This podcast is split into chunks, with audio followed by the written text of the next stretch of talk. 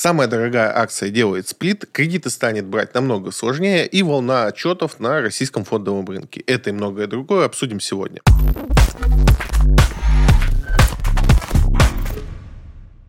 Сберсиб заявил о рисках для рубля из-за выкупа бумаг у иностранцев. Интересная история, она развивается вокруг э, выкупа Лукойла, который сейчас все ожидают. Э, напомню, в чем там интрига. Первый сделал это Магнит, накопил кучу денег, э, немного даже снизил свои акции в цене, но это сейчас другая история. Смысл в том, что Магнит накопил денег и предложил не резидентам, которые застряли в наших акциях, а напомню, что мы имеем сейчас замороженные активы, и иностранцы, ну, точнее, не резиденты, тоже их акции, которые российские компании, они тоже заморожены, они с ними ничего не могут сделать, э, дивиденды по ним не получают.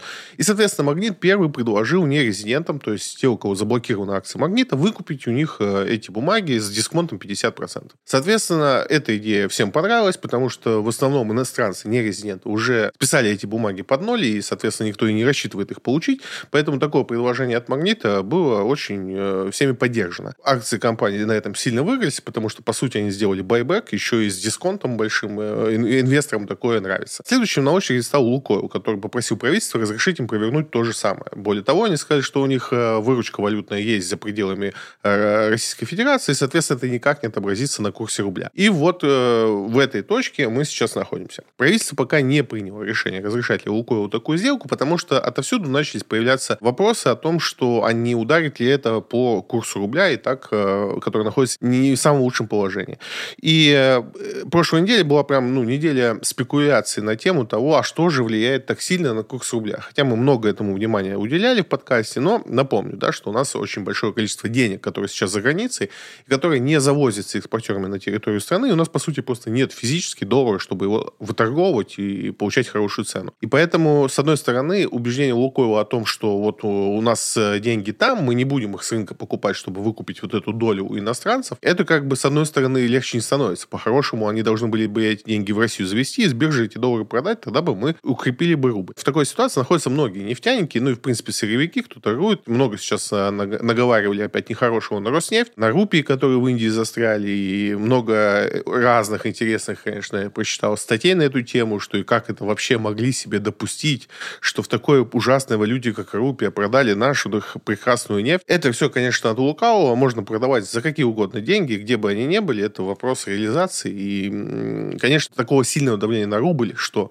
именно за рупию была продана нефть, конечно, такого давления нету. А то, что, конечно, выручка лежит не только у Роснефти, Лукойла и остальных за границей, это, конечно, давит сильно на рубль. Против этого, что называется, не попрешь. И на самом деле такая дилемма, ну, не самая простая. Для меня, как инвестора, тут, по сути, нету вопроса. То есть я не вижу проблемы в высоком курсе рубля в моменте, да, потому что это временное явление, и как любое временное явление, оно пройдет. Но граждан это сильно беспокоит. Опять же, не всегда понимаю, почему. Поэтому они, конечно, возникают разные нюансы. Даже у нас Госдума, когда у нас доллар больше 100 стоит, начинают всякие дурацкие запросы Центральный банк банк писать, не понимая, как эти инструменты работают. Вот эта граница в 100 рублей, она какая-то вот принципиальная для всех, не знаю почему. Ну, хорошо, пусть будет. Конечно, для меня в идеале выкуп э, своих акций у иностранцев сейчас за полцены это просто сказка песни. Все должны так делать, без исключения. Правительство должно всячески это поддерживать. Да, курс рубля от этого немножко пострадает, но одно дело, мы там сейчас 3-4 месяца потерпим высокий э, доллар,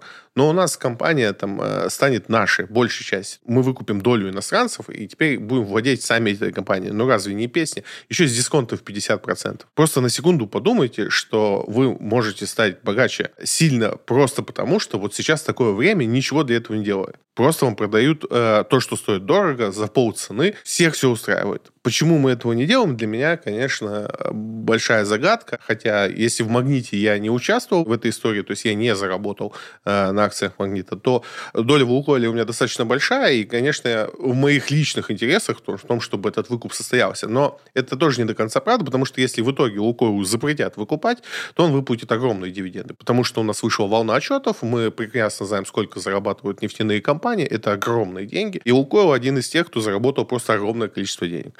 И поэтому в целом ему сейчас хватает денег на то, чтобы выкупить свою долю, и заплатить э, нормальные дивиденды, да, они не будут экстра выше рынка, но в целом они будут адекватными. Компания станет э, на 25% дороже, просто потому что у нее стало меньше акций, разве не, не прелесть и не чудо. Опять же, я говорю не только про Лукойл, а в принципе говорю о том, что все компании должны идти таким путем, потому что это безумно выгодные условия с точки зрения бизнеса.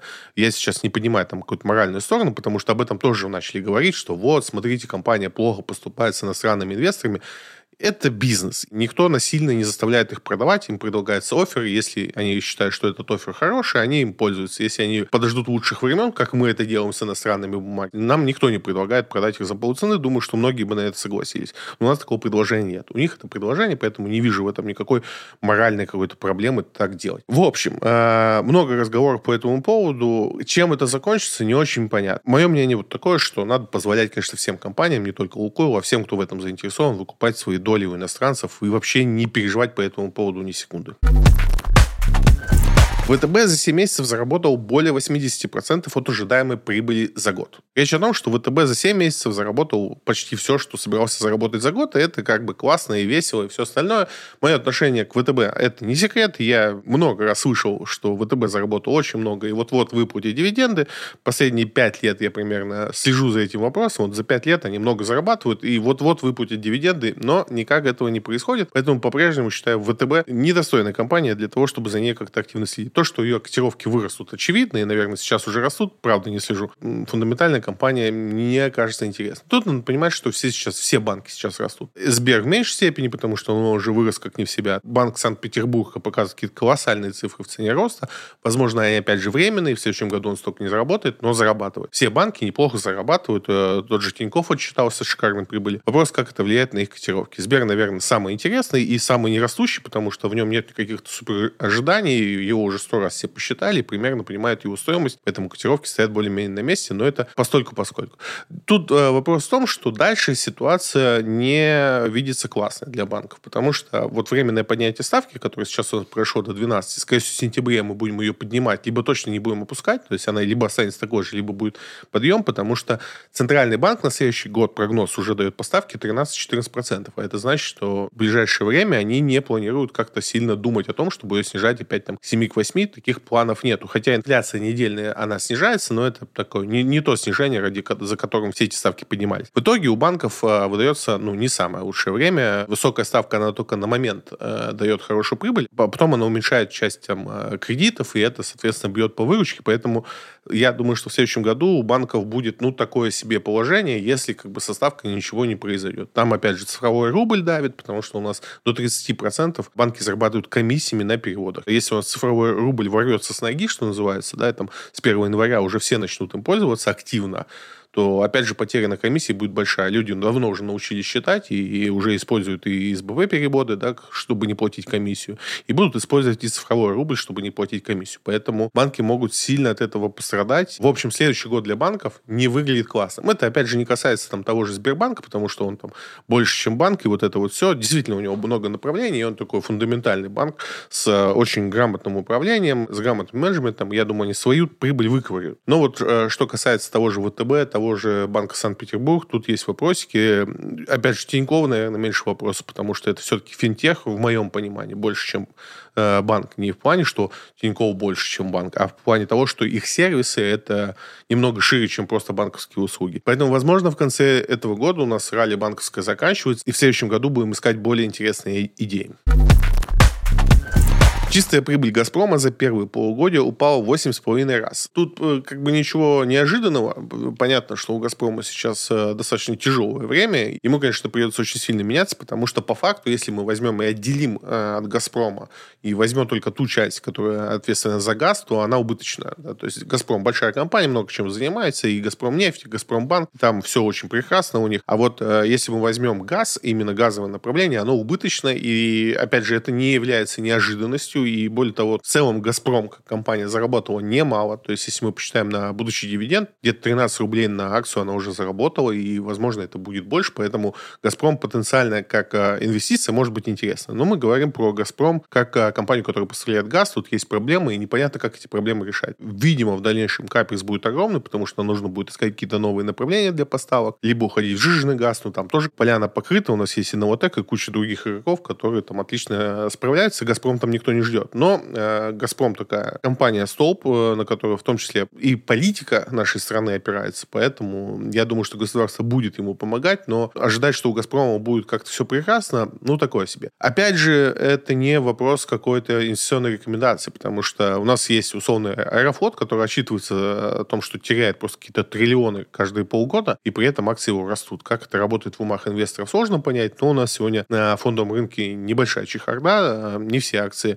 адекватно оценены, э, люди, инвесторы гоняются за дивидендами, такие сомнительные какие-то операции ввязываются. То есть, когда много частных лиц на фондовом рынке, это не всегда хорошо, э, потому что это становится такой, ну, неожиданно немного, и не всегда понятно, какую ставку делать. Но фундаментально «Газпром», наверное, следующие три года не очень интересен. Опять же, не знаю, что его котировки не будут расти, но вот как ему выбросы из э, сложившейся ситуации не очень понятно. Какие шаги для этого будут предприниматься, кто это будет все финансировать, как это будет реализоваться, потому что вот эти все проекты типа газификации внутри страны, это классно, но у нас другие цены, это не то, что, на что рассчитывал «Газпром», а, будучи там «Газпромом» еще три года назад.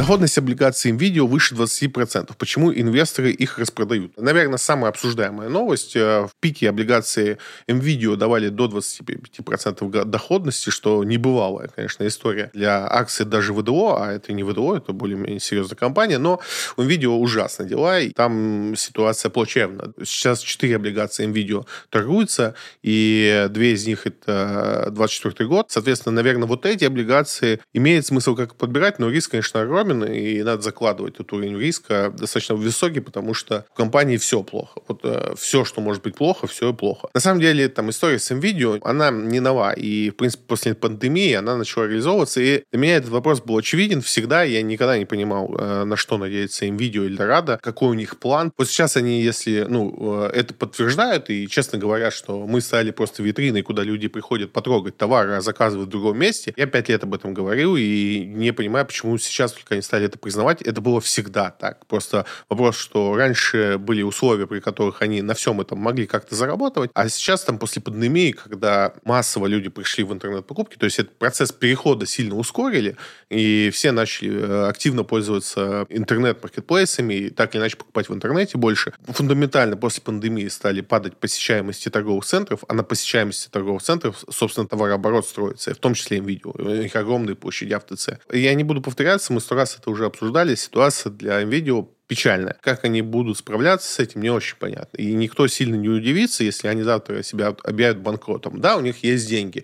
Да, ближайшие две э, облигации они точно покрывают. Этих деньги у них есть, их и достаточно. Но это не значит, что чего-то мы еще не знаем. Сейчас откуда-то прилетит какой-нибудь штраф, какие-нибудь требования от какого-нибудь экспортера, который там им видео задолжало, и все это может накрыться медным тазом. Поэтому с этими облигациями надо быть, конечно, безумно осторожными. Да, 20% заманчивая доходность, но, напоминаю, у нас сегодня вклады дают 12, по сути, вы получаете 8% сверху, а риск у вас практически 100% потери капитала, поэтому риск-реворд, конечно, здесь совершенно не работает. Люди, которые покупают сейчас эти облигации, я не очень понимаю, на что вы рассчитываете, потому что максимальная прибыль по облигациям, которые вы получаете, у вас 20%. Э, При этом риск потери капитала ну, очень высок. 20% прибыль сейчас с меньшим, с гораздо меньшим риском можно найти в куче бумаг, даже и не обязательно в облигациях. Почему вас эта бумага сильно интересует? Э, но вот почему-то почему-то все обсуждение сейчас сводится к тому, брать, не брать. И я вижу, что многие приобретают эти бумаги, хотя крупные инвесторы, которые понимают, что происходит, как раз от них избавляются. Именно поэтому такая доходность сейчас и есть на рынке. Поэтому будьте осторожны, если тоже рассматриваете себе возможность покупки такой бумаги.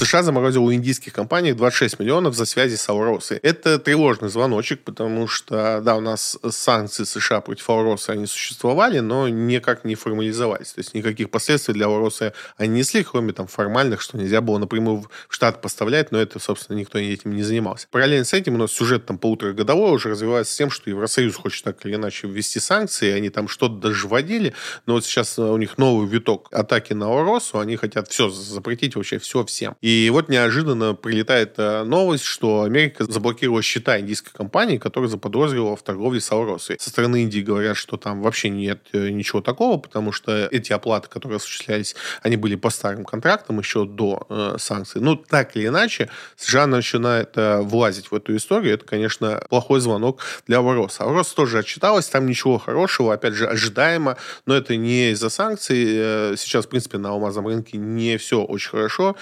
Мы это понимали по отчетам Дебирс. Это, по сути, вторая компания, которая на рынке представлена, такая крупная. На рынке много алмазных компаний, но не мелкие. Две основные. То есть вот Аурос 30% забирает на себя, Дебирс 30%, и вот 30% э, на весь остальной мир рас, расформированы. Вот по Дебирсу можно плюс-минус понять, что происходит на рынке алмазов. Там ничего хорошего. Цены падают, спрос не, невысокий, и вот это все. И как бы со всеми этими перетурбациями лучше не становилось. Поэтому, конечно, Ауроса дала 3,6 э, рубля на акцию. Это очень мало для нее. Обычно эта компания платит выше рынка. Но сейчас она достаточно сложной ситуации. И похоже, что лучше не будет, потому что, опять же, санкции накручивают. Тут надо смотреть, как это все развернется. Возможно, следующий год для компании не будет слишком хороший, но я думаю, за год компания решит проблему логистики, уйдет от дисконта, потому что основные рынки покупки алмазов это США и Китай.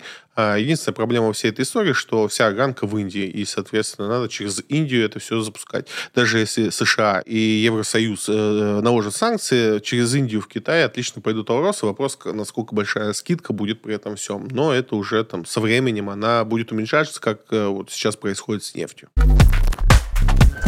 Акции УАК взлетели на 45% на фоне полета импортозамещенного суперджета. Суперджет 100 э, вроде как максимально импортозамещенный полетел э, в тестовом полете, правда не с э, нашим движком почему-то, хотя у нас PD-40 движок есть, почему не с ним, но то ладно. Суперджет 100, хотя и позиционируется как российский самолет, конечно, там э, много российского, но зарубежного тоже очень много. На самом деле в авиаотрасли мы сильно отстаем, и не в плане только там э, авиаконструирования, управления и вот этого всего, но и, в принципе, вспомогательных систем. Это всякие навигационные системы, радары, тормозные системы. Все это мы не то что разучились делать, мы просто даже не пытались в свое время делать. И есть у нас в стране такая привычка не делать что-то в своей стране, а покупать где-то за границей, составлять и говорить, что это мы сделали. Вот с суперджетом была примерно такая история, что он процентов на 50 был вообще не российский. Хотя это нормально называть подобные сборки российскими, потому что сейчас там найти что-то какой-то конкретной страны, но такого не бывает. Операция идет на уровне всех стран, и, конечно, в, что бы вы ни взяли, там вот тот же микрофон, он не собран какой-то одной страной. Из тех материалов, которые в стране собраны, он собран в Мексике и из китайских компонентов, вообще фирма американская, поэтому, ну, всегда такая история. С суперджетом ровно то же самое. И вот сейчас, собственно, когда мы в новый виток санкций вошли, понятно, что вся авиаотрасль в том или ином виде, она под ударом. У нас есть еще и МСки, но тоже там с ними не все ладно. Начали переводить на российские компоненты. И, собственно, вроде как у нас что-то из этого получается. В принципе, мы идем достаточно быстро в этом направлении. Я мониторю новости, буквально на днях пришла, допустим, новость, что наша система бронирования внутри аэропорта, да, это тоже были не российские системы, мы их покупали за границей. Вот они уже вышли на такой уровень, что, в принципе, даже вот белорусы их спокойно развернули у себя в аэропортах и без проблем за день запустили. То есть система быстро мы делаем, все у нас неплохо, вопрос ну, времени. И, конечно, то, что Суперджет почти на 90 98% и наших компонентов. Это классно и радостно. Там еще много вопросов. Самые основные вопросы по суперджетам всегда были с его момента появления. Это ремонтная база. То есть помимо того, что вы продаете кому-то самолет, надо обеспечить его техническое обслуживание. Это намного сложнее. Представьте, что вам надо по всему миру. Вот вы продали самолет, там, неважно, куда у нас были контракты, допустим, с Бразилией. Вам техническое обслуживание надо делать не только на территории Бразилии, где, собственно, кому вы продали а во всех тех точках, куда Бразилия будет летать. А это не перманентное какое-то состояние. То есть самолет летает, куда авиакомпания компания решит, куда более выгодные эти точки могут меняться. Сегодня они летают в Доху, а завтра в какой-нибудь Рио-де-Жанейро. И вы и там, и там должны обеспечивать э, достаточный уровень ТО, что очень сложно. Поэтому у нас не появляются новые авиастроители так много, как нам бы хотелось. И достаточно сложно с тем. Сухой с этим не справился э, на старте Суперджета, и поэтому у нас даже были отзывы по этим самолетам. Те контракты, которые подписывали, от них отказывались, а самолет возвращали именно по той причине, что мы не могли ТО обеспечить, хотя самолет очень хороший получился. Вот сейчас мы выходим на новый виток, и, возможно, мы пойдем уже более грамотно, но, по крайней мере, у нас сейчас э, широта э, необходимости, она уменьшается. Далеко летать теперь не можем, поэтому первая задача, которая нам надо будет справиться, это обеспечить ТО на территории России. А с этим мы, по сути, уже справились. То есть у нас суперджет на территории России без проблем обслуживается. Соответственно, надо будет потихонечку расширяться на дружественные страны. Их тоже не так много, поэтому, я думаю, в этот раз получится лучше. Соответственно, выгодополучателем всей этой истории становится УАК. А государство вкладывает огромные деньги в авиаотрасль. 600 миллиардов у нас э, следующий план вложить в это все. Большая часть попадет в объединенные авиационные компании, поэтому акции, конечно, сильно растут. Акции не сильно ликвидны, там могут быть разгоны, с ними надо быть сильно аккуратно, но в целом компания достаточно интересная. Бумаги Транснефти подорожали на ожиданиях дробления акций в 100 раз. Подорожали не в 100 раз, а дробление акций обещают в 100 раз. Это самая дорогая бумага на российском фондовом рынке. Сейчас она стоит порядка 130 тысяч рублей за одну акцию. До сих пор многие думают, что чем дороже акции, тем интереснее компания. Это, конечно же, не так, но вот э, Транснефть была самой дорогой достаточно долго. Все остальные компании делали сплиты. Транснефть не считала нужно это делать. Вот сейчас почему-то решили. Зачем и почему, и почему в этот момент не очень понятно. И тут э, мнения разделились. С одной стороны, многим людям нравится эта идея, потому что акция будет более доступна. Непонятно, какая будет лотность, но, возможно, будет там по полторы тысячи за акцию купить. С другой стороны, э, более профессиональные участники не в восторге от этой идеи, потому что дешевые акции легче разгонять, соответственно, и делать какую-то неадекватную цену, и поэтому не все радостны от этой новости. Тут еще момент накладывается, что да, бумага подорожала на этой новости, но надо понимать, что сплит э, на самом деле не делает ни положительный, ни отрицательный какой-то момент момента для компании, это ничего не значит для компании, просто математическое действие, оно не улучшает компанию. Тут, конечно, инвесторы ожидают, что большинство тех людей, которые хотели купить эту акцию, и она для них была дорога, теперь будут их покупать и увеличат цену. Но на самом деле у Транснефти очень хорошие отчеты, они зарабатывают там почти в два раза больше денег, чем в прошлом году. Не совсем понятно на чем, потому что их логистика тоже нарушена, их э, э нефтепроводы, которые есть, тоже там работают под ограничениями, где они нарыли столько денег, не до конца понятно, там ковыряются все в отчет сейчас пытаются понять. Но дела у компании очень хорошо. В следующем году может быть очень высокий дивиденд, поэтому нельзя сказать, что бумаги Транснефти выросли только на новости о том, что вот сплит будет, но в том числе на том, что у, у компании очень хорошо идут дела. НРД разработал аналог СБП для переводов ценных бумаг между брокерами. Звучит э, много сокращений, э, звучит сложно, суть очень простая. Можно будет в России переводить э, бумаги с брокера на брокер, вот по сути в нажатии трех кнопок. Сейчас у нас нет проблем перенести бумаги из одного брокера в другой, но это не быстро, это достаточно затратно, это сопряжено определенным ну, такими проблемами. То есть надо будет писать заявление, там, чтобы со всеми согласовать, чтобы здесь отправили, там приняли. Достаточно сложная система. Реальная, но сложная. Сейчас будет вариант переводить это все в один клик. Насколько это нужно? Ну, не думаю, что самая полезная функция, но почему мне нравятся такие штуки? Потому что это всегда вызывает конкуренцию между брокерами. Если сейчас брокер находится в таком состоянии, что да, ты от меня уйдешь, только если я вот сильно-сильно накосячу, потому что перевести акции от меня в другой брокер, ну, это такое себе. Когда акции можно будет переводить э, в нажатие двух кнопок, конечно, брокерам надо будет придумать какие-то новые-новые фишки, удобства для пользователя, чтобы от них не убежал вот э, реально в два клика. Такие истории, может быть, не сильно нужны, но они в целом для конкуренции между брокеров и в итоге, как конечного пользователя, ничего другого не несут. Поэтому я всегда радуюсь, когда появляются такие штуки. Мосбиржа запустит собственную платформу для пре-IPO на самом деле сейчас тема уже такая подсдулась, э, но э, коротко расскажу. У нас был момент, и такие моменты регулярно случаются, примерно там раз в 10-15 лет, когда денег на рынке много, и все компании в этот момент выходят на фондовый рынок, размещают свои акции, чтобы заработать. IPO – это, собственно, момент, когда компания выходит на фондовый рынок. Есть еще момент pre-IPO. Это, собственно, возможность заинвестировать в компанию до момента выхода ее на биржу. Но если там в IPO там все очень понятно, то есть это уже листинг, конкретная дата и вот это вот все, то при IPO это более рискованная история, потому что вы вкладываете в компанию, вам примерно обещают, когда они выйдут на биржу, и только в этот момент вы сможете заработать. И вот это вот выйдем на биржу, оно может растянуться на десятилетия. По сути, компанию никто не ограничивает, и она не обязана вам выполнять те сроки, которые обещала по выходу. То есть она может спокойно там 10 лет говорить, что сейчас не то время, сейчас не то время, и никогда не выйти. Поэтому там есть свои риски. Но вообще тема при IPO и IPO считается самая доходная. Не соотношение риска и доходности, а в целом доходность. На IPO в лучшие годы можно было зарабатывать там, по 200-300% годовых, что ну, не бывало цифры. Да, у нас тоже есть на фондовом рынке такие истории. У нас есть Кубань Энерго, который в этом году 900% сделал, но это не про это. На хорошем рынке IPO приносит очень много денег. При IPO может приносить еще больше денег, но, соответственно, там совершенно риски другого параметра, то есть это не те же риски, как на фондовом рынке. В основном там играют более профессиональные люди с более длинными деньгами или с более дешевыми. Ну, там, в зависимости от того, какой у вас план. Нужно ли это частному инвестору? Ну, скорее нет. Другой вопрос, что у нас есть поручение правительства, поручение президента, больше э, движухи на фондовом рынке, больше IPO, больше компаний публичных, и вот это вот все. В рамках этого вся вот эта платформа формируется. Насколько она будет интересна, может быть, с точки зрения доходности, но опять же, как доходности? В общей доходности, может быть, там и не будет ничего интересного, но появится куча людей, которые будут туда заходить. Знаете, как в 10 компаний закидывают деньги, однако не выстрелила, и вот он будет с этой одной компанией бегать и рассказывать, что он заработал тысячу процентов, а ничего не потерял. Конечно, это будет все неправда, но когда ты вот э, в отрыве это все делаешь там в своем телеграм-канале, люди в это верят. Вот, э, наверное, и все, для чего она для обычного пользователя может пригодиться. Это инструмент все-таки для каких-то ну, фундаментальных ребят, э, фондов и вот этих всех.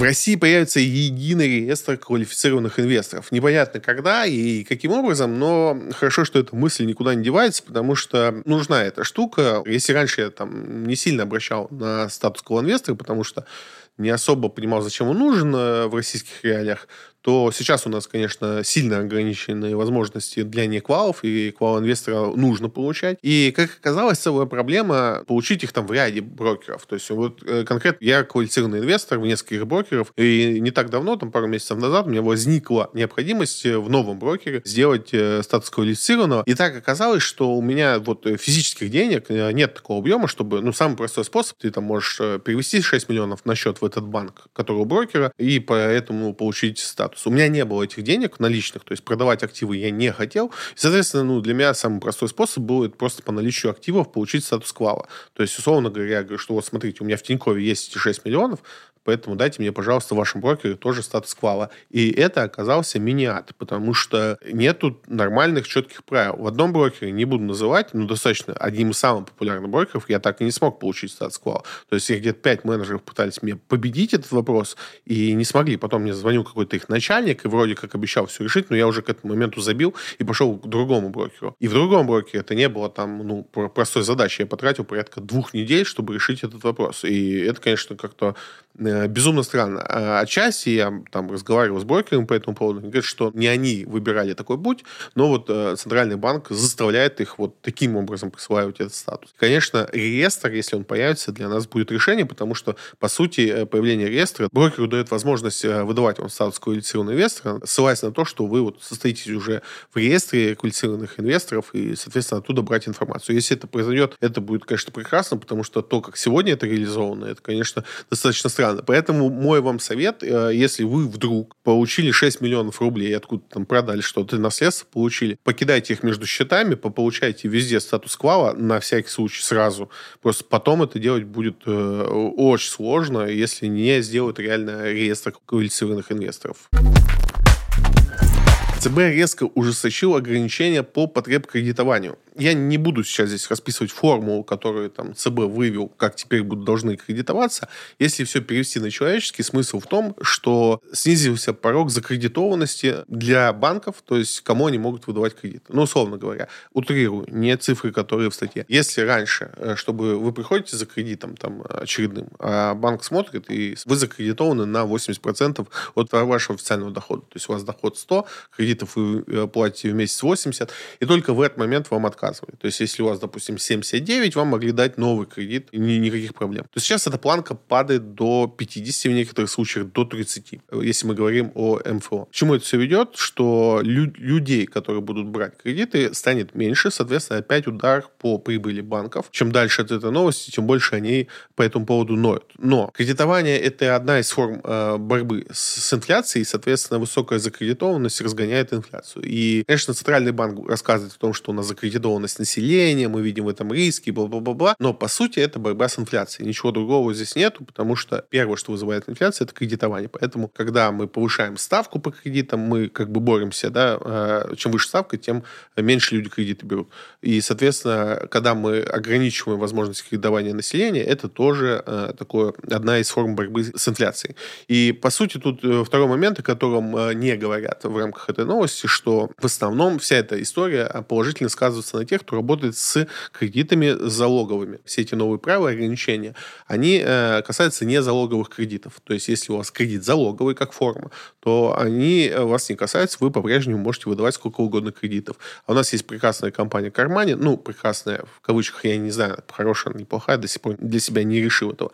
Но компания Кармани недавно вышла на рынок и, собственно, торгуется ниже выхода IPO. Процентов на 15 она упала от выхода, там многие связаны с разными причинами. Суть не в этом. Компания занимается кредитованием под залог соответственно, для нее эти ограничения никак не влияют. Почему-то об этом сейчас никто не говорит. По сути, для них это прекрасный момент для того, чтобы сейчас набрать себе новый портфель кредитов. Более того, у них есть куча денег под это все, потому что они только что вышли на IPO, все деньги, которые с этого получили, засовывают сейчас в оборот. То есть, по сути, это решение Центрального банка бьет по классическим традиционным банкам и дает преимущество там, таким компаниям, как Кармани. На рынке недвижимости мы видим набор разнообразных ажиотажей. Вот такое заявление сделал Центральный банк, говоря о том, что они видят проблемы с кредитованием по недвижке. Речь о чем? А, Центральный банк э, начинает э, снижение вот этой истории с льготной ипотекой. А, прямо об этом не говорят, э, но начинаются вот эти заявления, типа льготная ставка уже не выполняет своих функций, и вот это вот все. То есть надо понимать, что строительство такая сфера, которая тянет за собой экономику, и вот просто взять так рубануть и все отменить и сказать, так, все, поигрались, хватит. Так не получится. Надо будет очень мягко выходить из этой истории. А по сути, э, мы сейчас разогнали ситуацию, когда вот эти все льготные кредитования, поддержка строителей, вот это все не сделало недвижку в итоге доступнее. То есть, да, для инвесторов все стало классно, многие заинвестировались, прекрасно себя чувствуют последние три года, кайфуют. А вот э, реально граждане не получили столько выгоды, как э, рассчитывали. Да, до сих пор там э, семейная ипотека, IT-ипотека, IT-ипотеку сейчас упростили намного. Раньше вам нужно было определенные сколько-то лет, определенная зарплата, а вот э, буквально в пятницу все это отменили, поэтому IT стало доступней для многих в сфере. Но так или иначе, все вот эти ипотечные программы, они больше сработали на сторону инвесторов, разогнали цены на недвижку. Недвижимость, как по мне, для обычного человека стала еще более недоступной. То есть раньше э, люди не могли взять из-за высоких кредитов, теперь они не могут себе привести из-за высокой стоимости. То есть вот к чему привела э, вот эта льготная ипотека. Не осуждая правительство ни в коем случае. Опять же, они делали не из этих соображений, никто не пытался разогнать цены, а пытались поддержать отрасль, плюс сделать действительно недвижимость доступнее. Многие на старте, да, когда это все только началось, это были супер условия, и те, кто такой самый продуманный, ну или там самый быстрый, что ли, который не надо было три года раскачиваться, вот, а сразу взяли там все себе ипотеки, конечно, больше всех выиграли, потому что их и квартира их в цене выросла в два, в, иногда даже в три раза, я смотрю, что выросли к 2000 году, то есть, ну, в 2001, когда начали только вот эту ипотеку предлагать. То есть цены сумасшедшие выросли. И при этом ипотека, да, даже в худшем варианте где-то на 6,2, ну, то есть супер условия. И, конечно, те, кто более инертен, те, кто вот только сейчас берут эти ипотеки, уже в более худших э, условиях. Но, опять же, я не вижу, что ситуация критическая. До сих пор вы можете взять квартиру, да, не в лучшем районе, не в центре, не самую большую, но в целом э, сегодня льготная ипотека все еще позволяет купить себе квартиру по цене плюс-минус арендного платежа за то же качество, там, не исключая ремонт. О чем я говорю? Э, если мы возьмем сейчас квартиру одну и ту же, не во всем застройщикам, не всегда это не конкретно какое-то предложение. Я говорю, что такое можно найти.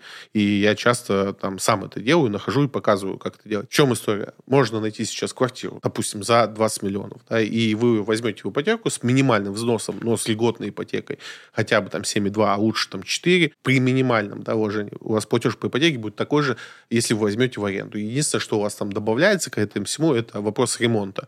Можно взять квартиру с ремонтом, но все равно нужна будет мебель, кухня, там, ну и по мелочи это тоже не маленькие деньги, но все еще это доступно. И когда сейчас разгоняют тему, что вот правительство, народ загнала вот, э, в такую ситуацию, что теперь никто ничего не может позволить, нет, это не так. В 2019 году эта ситуация была не такая. То есть платеж по ипотеке был сильно выше, чем арендный, поэтому нет, э, глобально мы все не испортили, но направление Центральный банк понимает, что надо заканчивать, потому что если мы продолжим в том же направлении, как это происходит сейчас, то будет все хуже. У нас, конечно, в августе сейчас всплеск ипотек, но это из-за того, что повышали ставку, и, соответственно, люди, у которых уже были одобрены ипотеки, побежали быстрее реализовывать их, потому что многим банки позвонили, я знаю, что Альфа-банк звонил клиентам с одобренной ипотекой ниже, и после повышения ставки звонил, говорил о повышении уже одобренной ипотеки. Поэтому люди были правы, когда побежали одобренные кредиты реализовывать. Я думаю, что осень уже будет не такая активная, если ставка в сентябре не опустится, она может и подняться, напомню. Так вот, Центральный банк в этом же э, своем обращении говорит о том, что он на 2024 год э, видит ставку 13-14%, что очень много для ипотечной ставки. Даже с условием того, что у нас будет льготная, она всех проблем не решает. То есть у нас только 30% сделок проходит по новостройкам, 70% сделок у нас идет по вторичному жилью,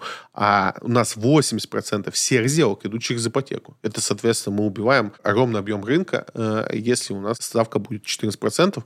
Поэтому Поэтому ситуация, ну, такая. Плюс при этом Центральный банк на, на прошлой неделе заявлял о том, что видит затоваренность в новостройках. То есть э, речь о том, что много осталось объема нереализованных э, квартир в новостройках, что тоже не является классным фактором в условии поднятия ключевой ставки. Как итог, э, в недвижке э, не образуется пузырь, почему-то все ждут какого-то пузыря. Нет, не образуется, но начинается сложное время. Я думаю, что ближайшие там полгода-год, наконец-таки, мы увидим реальное снижение цен по недвижимости. Потому что до этого этого не происходило. Опять же, последние данные, даже вторичка стала дорожать из-за того, что все побежали сейчас в августе все покупать. Там, на 0,2% подорожал Московская область, чего не было уже три года. Но вот следующий год э, реально можно будет ожидать того, что недвижка будет падать в цене, потому что такого спроса огромного не будет и цене надо будет скорректироваться. Ипотеку берут под любой процент. То есть и под 20 берут, вот когда у нас ставку на 20 задирали, даже в этот момент люди брали ипотеку, потом рефинансировали ее, и по 14 будут брать. Вопрос количества, вопрос объемов. И есть идея того, что настроили столько, что нужного объема по ставке там 14 не будет. Наверное, первый раз, когда я согласен с мнением Центрального банка относительно рынка недвижимости. Не часто я с ними соглашаюсь. Наверное, вообще первый раз, когда я в действительности полностью согласен и разделяю их мнение о том, что в следующем следующем году будет тяжеловато, а это значит, будут низкие цены, и можно будет что-то хорошее и дешевое купить. Защитим или вернем деньги? Тиньков запускает первый на рынке сервис по защите телефонных мошенников с возвратом средств. О чем речь? Если вы пользуетесь э, мобильной связью Тиньков, а вы не пользуетесь ей, я почти в этом уверен, то вы можете защитить себя от мошенников. Что удивительно, я правда пользуюсь этой связью и уже, наверное, лет пять, и в принципе, полностью доволен. И э, могу рассказать, как это работает. Я не подключал эту систему, она давно работает, просто они как-то не заявляли о ней, а я, соответственно, тоже не придавал этому значению. Когда вам звонят мошенники, я люблю разговаривать с мошенниками. Прям это какой-то мой фетиш, не знаю, откуда он у меня взялся. Я люблю с ними разговаривать. Почему я обратил на эту историю внимание, что теперь, когда звонят мошенники, Тинькофф просто обрывает связь. То есть он просто сбрасывает звонок, вам приходит сообщение, там написано что-то вроде «Нам показалось, что вам звонили мошенники, поэтому мы отключили». Типа, если это были не мошенники, там что-то свяжитесь с нами, что-то. Суть в том, что пока не часто со мной происходит, точно три раза они мне звонили, три раза Тиньков а, отключал с ними связь. А еще один раз они звонили на Viber, но это не считается, то есть разговор только про мобильную связь. Я так понимаю, что Тиньков э, эту систему до того научил, что, в принципе, они готовы вот э, гарантировать, что если вы пользуетесь их сотовой связью и вас по телефону разведут, то они вам э, вернут деньги. Там не все так просто, целый квест, естественно, естественно, что до 100 тысяч, а потом вам надо подтверждать это перевод. Но э, новость взял это не к тому, что если это сделал Тинькофф, значит, скоро повторят все остальные, значит, что у нас появляется такое ну, рыночное решение проблемы мошенников, да, потому что все остальные варианты, они какие-то вот на уровне государства годами принимаются, там, давайте это запретим, давайте то запретим. Да, цифровой рубль, конечно, нас всех спасает от э, мошенников, э, это правда. С цифрового рубля украсть деньги нереально, ну, точнее, украсть-то реально, то есть обмануть вас реально, но все это вернуть очень просто и легко, и в этом нет большой проблемы. Но вот появляются такие сервисы, я думаю, что вслед за Тиньковым остальные операторы сотовой связи будут это применять, поэтому, дай бог, через полгода-год у нас такой проблемы, как мошенники, больше не будет. Друзья, это все, что было интересного на прошлой неделе. И не забывайте подписывать на мой телеграм-канал, там мы более подробно все разбираем.